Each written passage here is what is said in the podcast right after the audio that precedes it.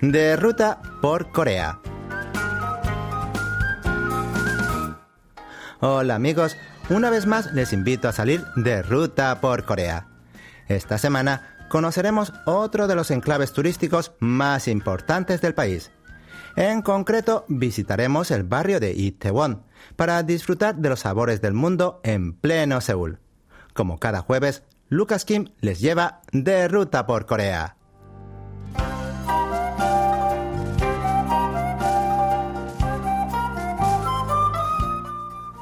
En pleno centro del distrito de Yongsan, en Seúl, se halla un barrio que sería una especie de réplica del mundo conocido como Itaewon. Caminar por sus calles es como salir de la capital surcoreana y adentrarse en tierra de nadie.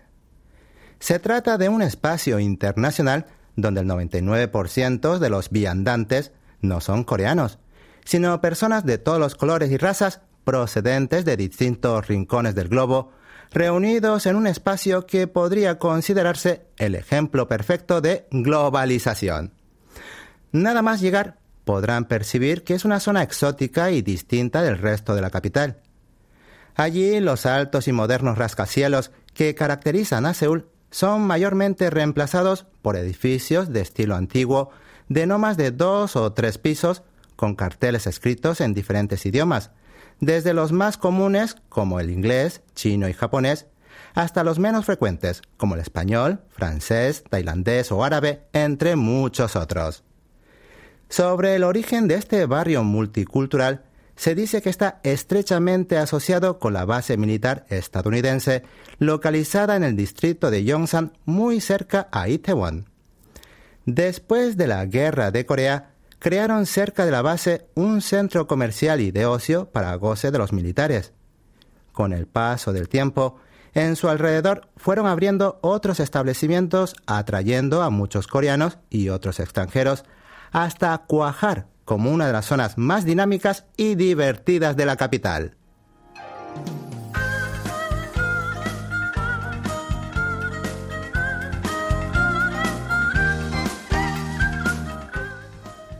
Las atracciones que ofrece Itaewon son incontables, pero podrían resumirse en compras, comida, diversidad cultural y fiesta, en un solo día, en un solo barrio. Pueden iniciar su recorrido por la mañana visitando la mezquita islámica, ubicada cerca de la salida número 3 de la estación del metro Itaewon. Construida en 1969, es la primera mezquita islámica surcoreana que no solo sirve como espacio de rezo para los fieles islámicos, sino también como un espacio cultural abierto a todas las personas que quieran conocer un poco más sobre esta religión. Luego pueden degustar la comida de Oriente Medio o algún dulce o pastel en las tiendas cercanas operadas por extranjeros de dicha región, pues se dice que tienen un sabor bastante similar a los platos que se comen en los países islámicos.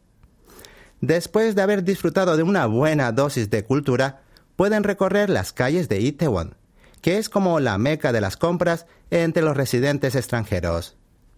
Hay un sinnúmero de establecimientos de ropa y zapatos que disponen de gran variedad de estilo y tallas, al ser un barrio muy concurrido por foráneos con diversos gustos y tipos de físico. Tras el recorrido pueden reponer energías en cualquiera de los exquisitos restaurantes que se congrega alrededor del Hotel Hamilton, en la salida número uno de la estación. Allí podrán degustar platos de todas partes del mundo, con gastronomías populares como china, japonesa, italiana, española y mexicana, hasta otras menos usuales como cocina griega, austriaca, turca, brasileña, búlgara, etcétera, etcétera. Y finalmente, al caer la noche, podrán conocer la otra faceta de Itaewon, un barrio repleto de música y fiestas.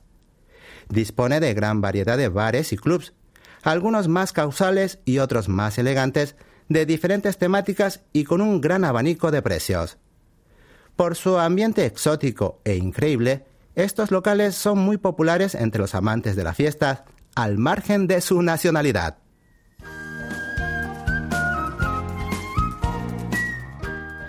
Bien amigos, Así finalizamos nuestro paseo por Itaewon.